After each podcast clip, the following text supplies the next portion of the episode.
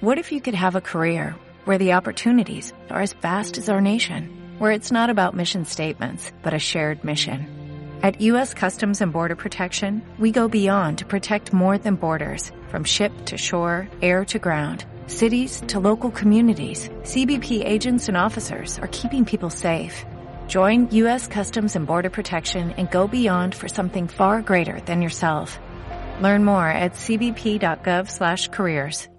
Queridos, um curso como esse traz para nós uma possibilidade que eu acredito que seja ímpar.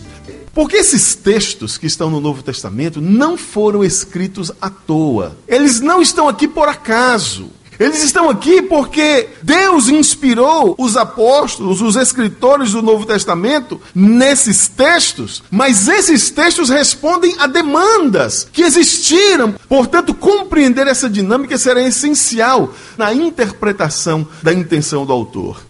Mas o nosso objetivo hoje é trazer uma visão geral sobre o texto sagrado do Novo Testamento, sobre o estilo ou os estilos literários que compõem o Novo Testamento. Compreender os estilos literários será fundamental para que você possa entrar no texto pela porta da frente, você saber por que, é que aquele texto é escrito daquela forma. Portanto, eu espero que ao final da mensagem de hoje você seja capaz de identificar na Bíblia, no Novo Testamento, quais são os estilos literários, em que contexto contexto eles foram escritos, em que lugar eles foram escritos, por que, que eles foram escritos e qual a relevância deles na revelação de Deus. Bom, a gente precisa entender um pouco sobre a organização da Bíblia. Existem na Bíblia alguns tipos básicos de escritos. Por exemplo, você já prestou atenção? No Antigo Testamento a gente fala que existem livros e no Novo Testamento a gente fala que existem cartas. A gente não diz assim, nós vamos abrir a Bíblia no primeiro livro de Tessalonicenses. Mas a gente também não diz, nós vamos ver abrir a Bíblia na primeira epístola aos reis. É primeiro o livro dos reis e primeira carta ou epístola aos Tessalonicenses. O Antigo Testamento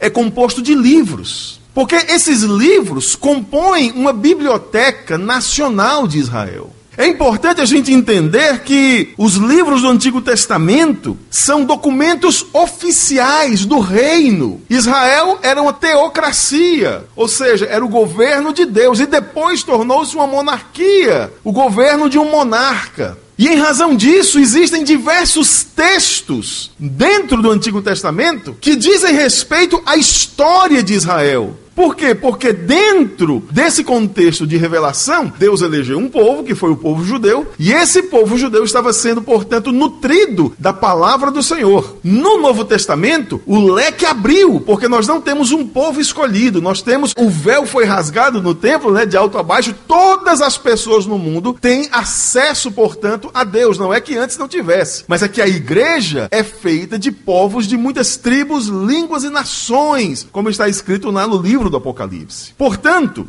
esses livros do Antigo Testamento são crônicas, são poesias, são contos, são livros de sabedoria que têm a ver com a revelação de Deus para aquele povo. E aí, a Bíblia que você tem aí nas mãos, ela está organizada como uma biblioteca, que na verdade a palavra Bíblia quer dizer livros. Que livro que você está lendo? Eu estou lendo a Bíblia. Sim, meu amigo. A Bíblia são 66 livros. Você não lê um livro. A Bíblia não é um livro. A Bíblia são os livros. A Bíblia é uma biblioteca inteira, 66 volumes de livros, cada um deles com começo, meio e fim com exceção de Atos dos Apóstolos, né, que tem começo e meio, mas não tem fim, né, porque não há, é, acho que de propósito, a história da igreja continua, então Atos dos Apóstolos não tem o encerramento, vamos dizer assim. E aí, a ordem como li, os livros da Bíblia estão arrumados não é uma ordem cronológica, é uma ordem por assunto. É uma biblioteca. E como uma biblioteca, a Bíblia está dividida por assuntos. Eu não vou ler todos os livros do Antigo Testamento, mas eu vou ler apenas as divisões deles. Nós temos primeiro os livros do Pentateuco, que são os livros da lei. A lei dos judeus e a origem dos judeus, a saga dos judeus, estão nos primeiros cinco livros da Bíblia. Então são livros que são, chamados de Pentateuco, que dizem respeito a essa palavra. Pentateuco, ela é traduzida por lei, mas especialmente Torá, Pentateuco não, perdão, Pentateuco quer dizer os cinco livros, né? Mas a palavra Torá que é, são os primeiros cinco livros da lei, elas dizem respeito a um ensinamento. A palavra lei pode ser entendida como caminho, como ensinamento, como instrução. E é, portanto, uma abordagem bem menos legalista do que a gente imagina. Então, nós temos primeiro o Pentateuco, depois nós temos os livros históricos, que vão de Josué até Esther, que são os livros que contam a saga de Israel. Depois nós temos os livros poéticos, que são livros, claro, de poesia, são livros de contos e são livros de provérbios que tem Jó, Salmos, Provérbios, Eclesiastes e Cantares. São livros de sabedoria, né? Depois nós temos, até o final, os livros dos profetas.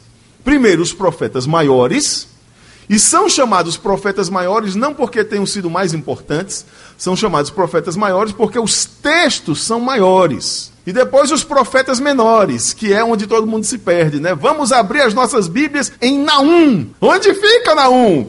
No Antigo Testamento. Os profetas menores são textos pequenos, curtos, são em maior número do que os profetas maiores, e por isso é o desespero de muita gente na hora que o pastor pede para abrir a Bíblia num desses livros. O Novo Testamento é formado por epístolas, né? E, e, tem vários tipos de, inclusive, estilos literários, pelo menos três dentro do Novo Testamento. O Novo Testamento não é um texto isolado. O Novo Testamento tem uma herança judaica, tem uma herança também grega. E isso é de fundamental importância para quem quer aprofundar um pouco no Novo Testamento. Mas, na organização que está na sua Bíblia, também seguiu-se a mesma ordem do Antigo Testamento. Portanto, nós temos as cartas bibliográficas, nós temos as biografias, que são as quatro primeiras cartas do Novo Testamento: Mateus, Marcos, Lucas e João. Né? E Mateus foi escrito aos judeus, Marcos foi escrito aos gentios, Lucas foi escrita especificamente a uma pessoa, as duas primeiras foram escritas para comunidades. A terceira, Lucas, foi escrita para uma pessoa especificamente, que é Teófilo. E a quarta foi escrita também a uma comunidade, aos gregos. Nós temos o livro histórico, olha aí, vai sendo dividido por assunto. Qual é o livro histórico do Novo Testamento?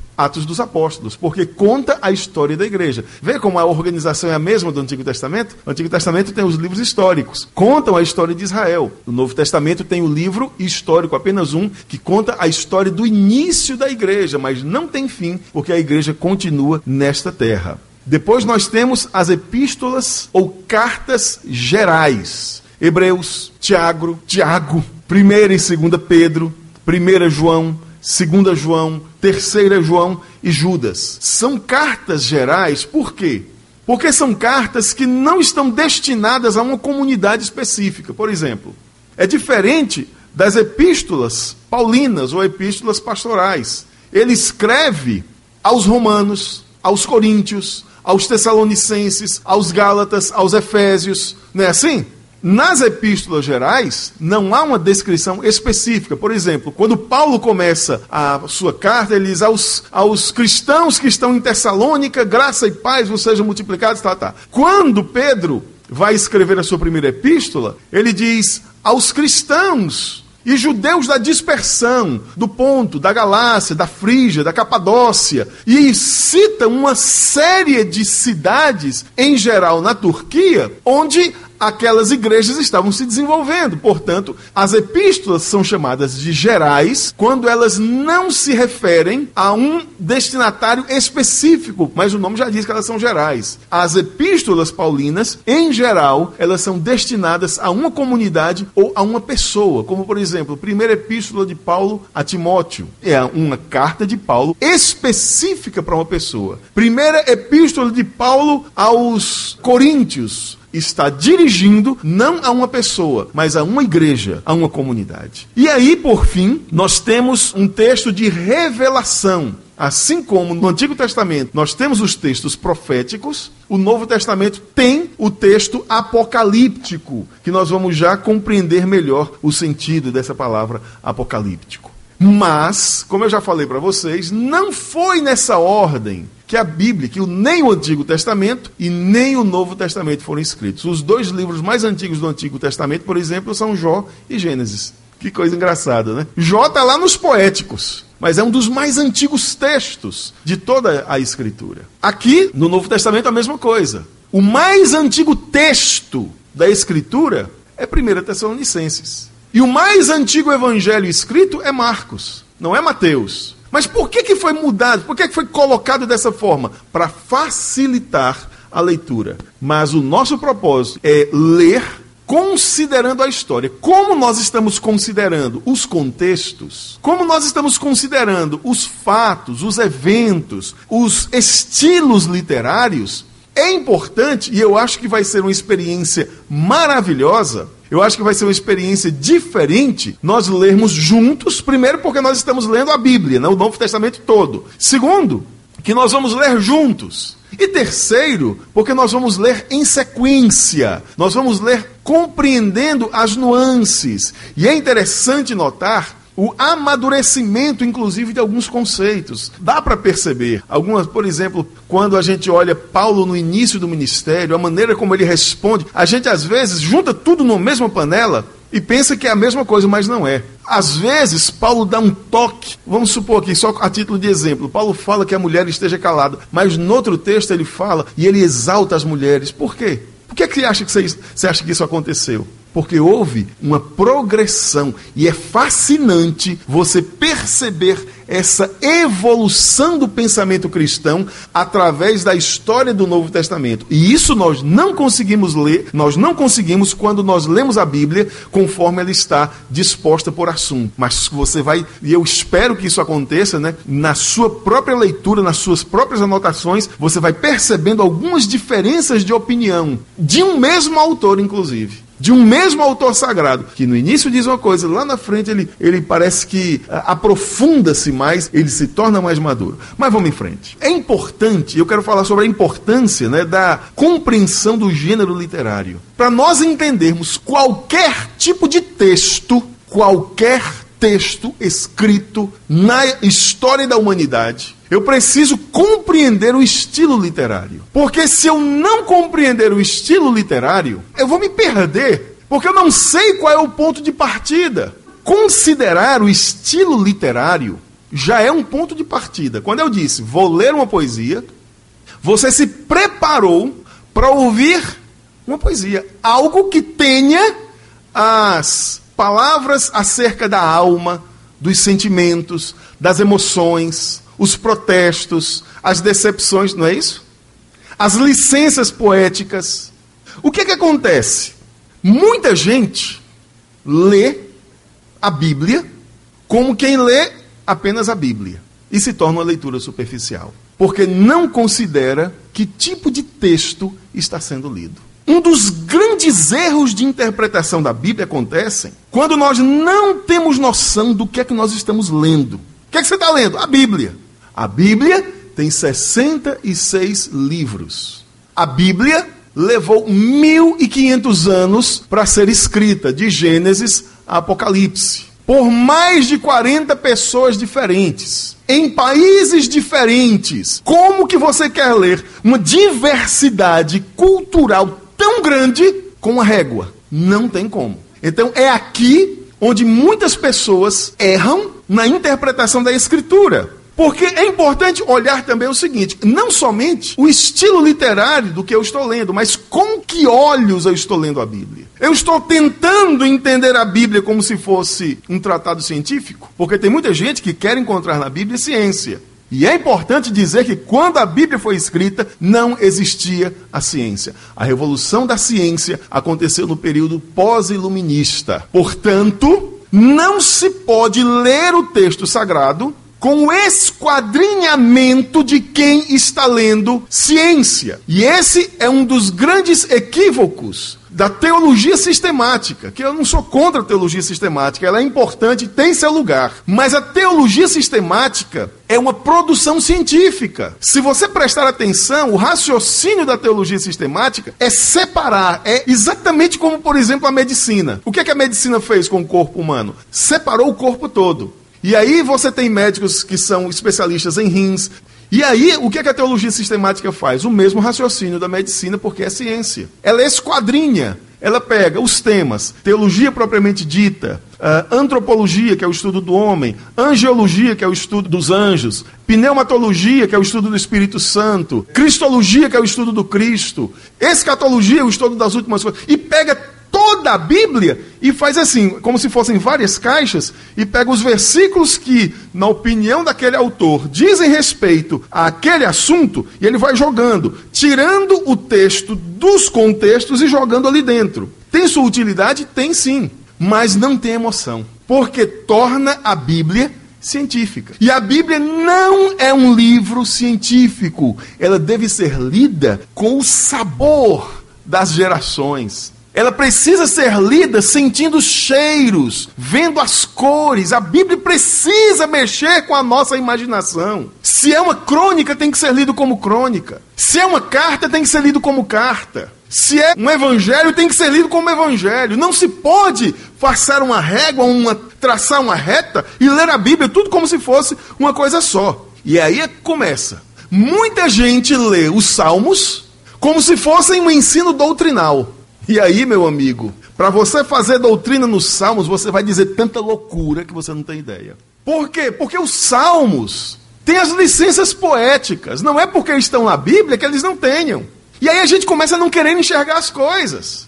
A gente olha para Cantares e vê um texto poético de, uma, de um erotismo impressionante, e aí a gente começa a olhar tudo com um olho científico e corta essa parte. Não, isso aqui está falando de Jesus da igreja. Que Jesus e igreja, amigo, está falando do amor do homem e da mulher, do marido e da esposa, amor carnal. Eu vou tomar vinho na taça do teu umbigo e não sei o quê. E aí vai. E se você quiser ler Cantares com um olhar que não seja poético, você acaba com o livro de Cantares. A beleza de Cantares está no fato de ser uma poesia erótica. Mas como, pelo amor de Deus, uma poesia erótica está na Bíblia? Presta atenção.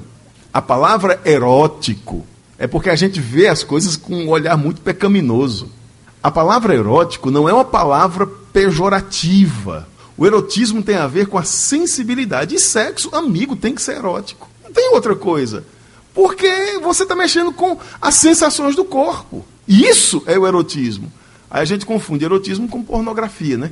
Aí outra história. Pornografia é outro departamento, está na ala daquilo que é pecaminoso. Salmo é poesia. Cheio de licença poética. Tem um sentimento nacionalista enorme. Aí está no Salmo: Senhor, pega os meus inimigos, pisa na cabeça deles. Aí a gente diz: Olha como Deus é o texto está falando como Deus é ou como o ser humano é.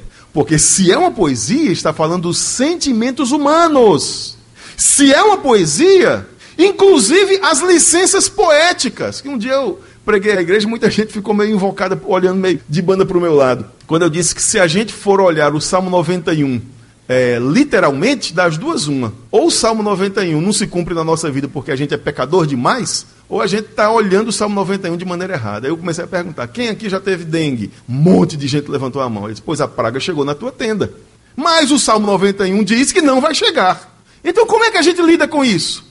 É que os salmos, muito, muitos deles são epopeias. O que é uma epopeia? É um elogio nacionalista. Eles estavam exaltando o Deus da salvação. E nas licenças poéticas, eles estavam falando de todas as coisas que estavam dentro das emoções deles. E isso, se nós conseguirmos enxergar dessa forma, irmãos, a Bíblia será o livro mais belo, mais rico que você já terá lido em toda a sua vida. A Bíblia é linda, mas para que ela seja entendida, ela precisa ser lida respeitando os seus estilos literários. Outras pessoas leem contos como se fossem relatos históricos. Você imagine aí, você pegar um conto de Nelson Rodrigues e colocar no jornal como se fosse uma notícia. Dá bem direitinho, fica bem parecido mesmo. Mas só que não é um, um texto para ser lido como notícia. É um texto de literatura. E aí, é, tem gente que pega, por exemplo, as parábolas de Jesus e querem montar doutrina em cima da parábola. E parábola, gente, é uma história que, se for tirada do assunto, ela não faz sentido. É uma história usada para ilustrar um assunto. Então, pode prestar atenção. Tem uma razão de ser. De repente, o evangelista diz: E aí, Jesus contou a seguinte parábola. Por que, que Jesus contou aquela parábola? Porque Jesus contou aquela parábola é a chave da interpretação da, daquela parábola. Se a gente olhar só a parábola, a gente vai inventar mil e uma coisas, até muito bonitas, inclusive, mas que não tem sentido bíblico. Por quê? Porque O sentido quem dá é o autor, não nós. Assim, é essencial para a leitura e compreensão do Novo Testamento entender as características dos gêneros literários e o mundo que os produziu, destacando as cartas, os evangelhos e o Apocalipse. Essas lógicas de vida deram cor e sabor ao Novo Testamento. E nós não podemos imaginar que foi escrito somente num contexto judeu, porque a Bíblia foi escrita num mundo greco-romano. É de onde o evangelho saiu. O fato é que nós temos aqui o desenvolvimento, a expansão do cristianismo. E isso aconteceu em menos de 20 anos. Eles não tinham internet, eles não tinham televisão, não tinham rádio, não tinham correios, não tinham. O correio, quem fazia era um pro, pelo outro, né? Eles, rapaz, você pode deixar essa carta aqui para mim? Ah, pois não, eu deixo. Ele levava dois meses para ir para voltar. Mas o evangelho se expandiu de forma espetacular. É importante compreender que o evangelho não está aqui somente em Jerusalém, em Israel. Ele sai de Israel. E ao sair de Israel, ele ganha novas culturas. O que é uma cultura? É uma forma de ver e explicar o mundo. Isso é uma cultura. Se hoje, num mundo globalizado, nós temos muitas culturas, cada país tem uma cultura, você imagine quando o mundo não era tão globalizado. Porque o mundo naquela época era globalizado também. Por que, que, era globalizado? Porque o Império Romano globalizou a Terra, né? Ele, o Império Romano fez, passou uma régua e impôs muita coisa dentro do, de todas as nações conquistadas pelos exércitos de César. Então, é importante entender que dentro dessas nações existem culturas, existem formas de interpretar as coisas. E as cartas do Novo Testamento são respostas, olha como elas são importantes. São respostas a essas formas de ver a vida. E é isso que nos ensina. É a partir daí que nós extraímos a lição e o maná de Deus para a nossa própria vida. Então, é importante dizer que existe uma literatura e um contexto histórico no Novo Testamento. Existem três estilos básicos, né? três estilos que compõem a literatura do Novo Testamento. O primeiro deles são as cartas, depois os evangelhos e depois a literatura apocalíptica. Importante entender isso. Apocalipse é um estilo literário, não é exclusivo da Bíblia. Cada um desses três estilos, portanto, representam regiões diferentes. Então nós temos, por exemplo, o mundo do Mediterrâneo, dos turcos, né, da, da Turquia, que, onde hoje é a Turquia, esse mundo mediterrâneo é o mundo que produziu as cartas. Por quê? Ora, o primeiro tipo de cristianismo, o, tipo, o cristianismo se tornou mais forte na Turquia do que em Israel. Tanto é que quem quer estudar, os, os pesquisadores do Novo Testamento, vão para onde? Para Israel? Não. Eles vão para a Turquia. Porque as igrejas, inclusive as cartas às sete igrejas do Apocalipse, são igrejas turcas, que eram na, na, na região onde hoje é a Turquia. Apesar de Jerusalém ter sido o berço do cristianismo, Pedro, Tiago ficaram em Jerusalém, mas eles ficaram muito presos à tradição judaica. E Paulo saiu de Jerusalém, foi para Antioquia. E aí de Antioquia ele foi enviado para o mundo inteiro. E Paulo, por isso que Paulo foi o grande missionário no Novo Testamento. Por quê? Foi ele quem viajou pelas rotas comerciais. E é importante dizer que o evangelho só progrediu, houve uma facilitação do Evangelho, para a pregação do Evangelho, por causa do Império Romano. O Império Romano, portanto, não foi o grande vilão contra o cristianismo. Na realidade, a estrutura romana foi o grande ajudador. Por quê? Por conta das rotas comerciais, então o apóstolo Paulo tinha onde ir e voltar, tinha como viajar. E viajar era uma, cultura, estava na cultura deles. Por exemplo, por que que Paulo tinha por profissão ser consertador de tendas, fazedor de tendas. Porque o mundo greco-romano era um mundo de viajantes. As pessoas viviam em viagem, eram para resolver negócios, estudar, coisas assim. E é por isso que eu digo que a globalização começou com o Império Romano. Então, em razão disso, é que Paulo começa a viajar e tem segurança para viajar as estradas romanas, inclusive até hoje ainda existem algumas estradas romanas, né? pelo menos assim, algumas rotas são conhecidas e, e eram estradas pavimentadas. Eles não viajavam de qualquer forma. Eram estradas pavimentadas, tinha uh, pedras, né, calçamento, por assim dizer. Por que, que o Novo Testamento é cheio de cartas e não de livros, como o Antigo Testamento? Paulo poderia ter escrito poesia, Paulo poderia ter escrito romance para explicar, conto, como foi Cantares, por exemplo, escrito por Salomão. Por que, que Paulo não escreveu dessa forma? Por causa da influência do mundo grego. Como é que alguém desse mundo grego resolve os problemas da vida? Vamos pensar assim: como é que um grego resolve problema? Será que você consegue imaginar? De onde é que vem a filosofia? Da Grécia, do mundo greco-romano. Então, como é que eles lidavam com o fato de existir, com a dor, com a angústia? Através da filosofia. Ou seja, eles discutiam o assunto. Eles se concentravam no tema. E eles arranjavam soluções dentro daquele tema. Por isso que a carta é o estilo literário mais comum do século I.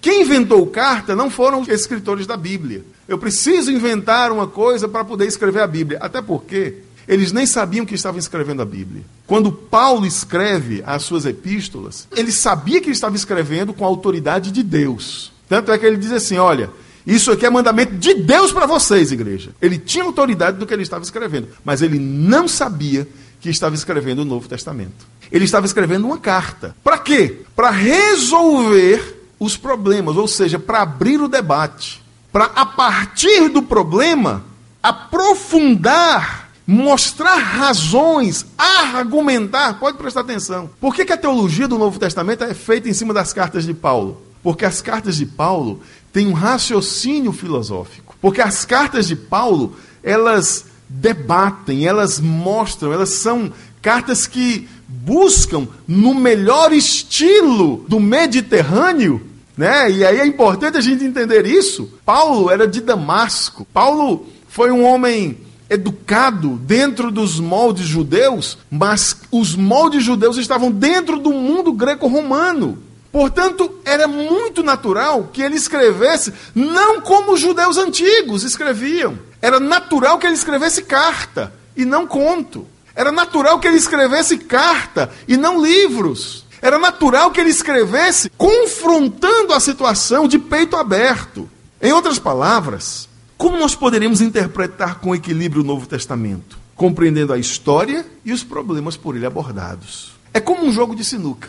Você bate numa bola para que aquela bola bata noutra e entre na caçapa, não é isso? Assim é que a gente entende o Novo Testamento. É preciso que a gente entenda os estilos literários, é preciso que a gente entenda as razões, a gente bate na bola branca. E aí essa bola branca direcionada para a bola 7, para que bata na bola 7 e aí você faça o ponto. E assim é que a gente consegue entender a Bíblia, as entrelinhas da Bíblia, compreendendo o porquê foi escrito. Compreendendo por que é que ele usa aquele recurso.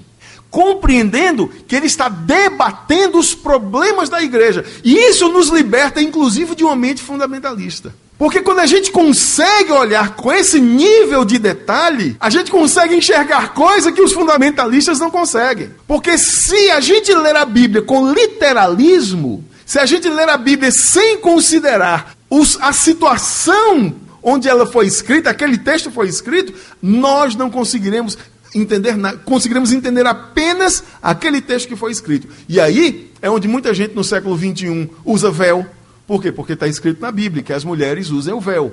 Não fazem essas distinções. E quando não fazem essas distinções, por que, que não fazem? Porque não estão conseguindo entender aquela carta como uma carta.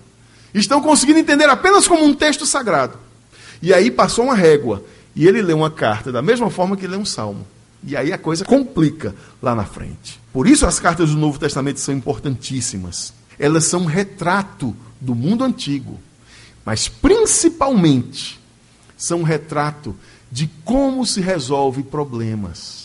Um retrato de valores, de como os valores cristãos são construídos, que tipo de valores são importantes na vida. É disso que as entrelinhas do Novo Testamento estão falando. Deixamos de ler apenas o que está escrito pelo que está escrito e vamos mais profundo. Depois nós tivemos um segundo estilo literário, que foi no mundo sírio-palestino, dentro dessa região de Israel. e da Síria. Os turcos, generalizando aquela região, têm uma visão diferente. Os povos do Mediterrâneo, sendo mais generalizador, têm uma visão diferente dos povos palestinos. Para um palestino, uh, existem coisas, por exemplo, é, negociar com um, um, com um semita, árabes e, e, e judeus, você tem que ter saber o que é que você está fazendo, porque eles são muito bons de negócio. Mas uma coisa é certa: ele quer que sempre seja feito negócio. Então ele vai arrumar alguma maneira de lhe satisfazer, de você sair satisfeito com o negócio. Ele vai tentar compensar você por você estar fazendo negócio com ele, mas ele vai ter o lucro dele. Esse aqui é o mundo dos judeus, que estava dentro do mundo romano. E a maior produção e contribuição que esse mundo deu ao Novo Testamento foram os evangelhos. Os evangelhos são a contribuição do mundo ciro-palestino para o Novo Testamento. Porque, apesar de que, e preste atenção numa coisa, evangelho, o que, o que significa a palavra evangelho? Boas novas. Mas evangelho é um estilo literário do mundo greco-romano. Quem inventou os evangelhos não foram os evangelistas da Bíblia. Na verdade, evangelho é uma literatura do palácio do imperador. Evangelho são boas novas. Por quê?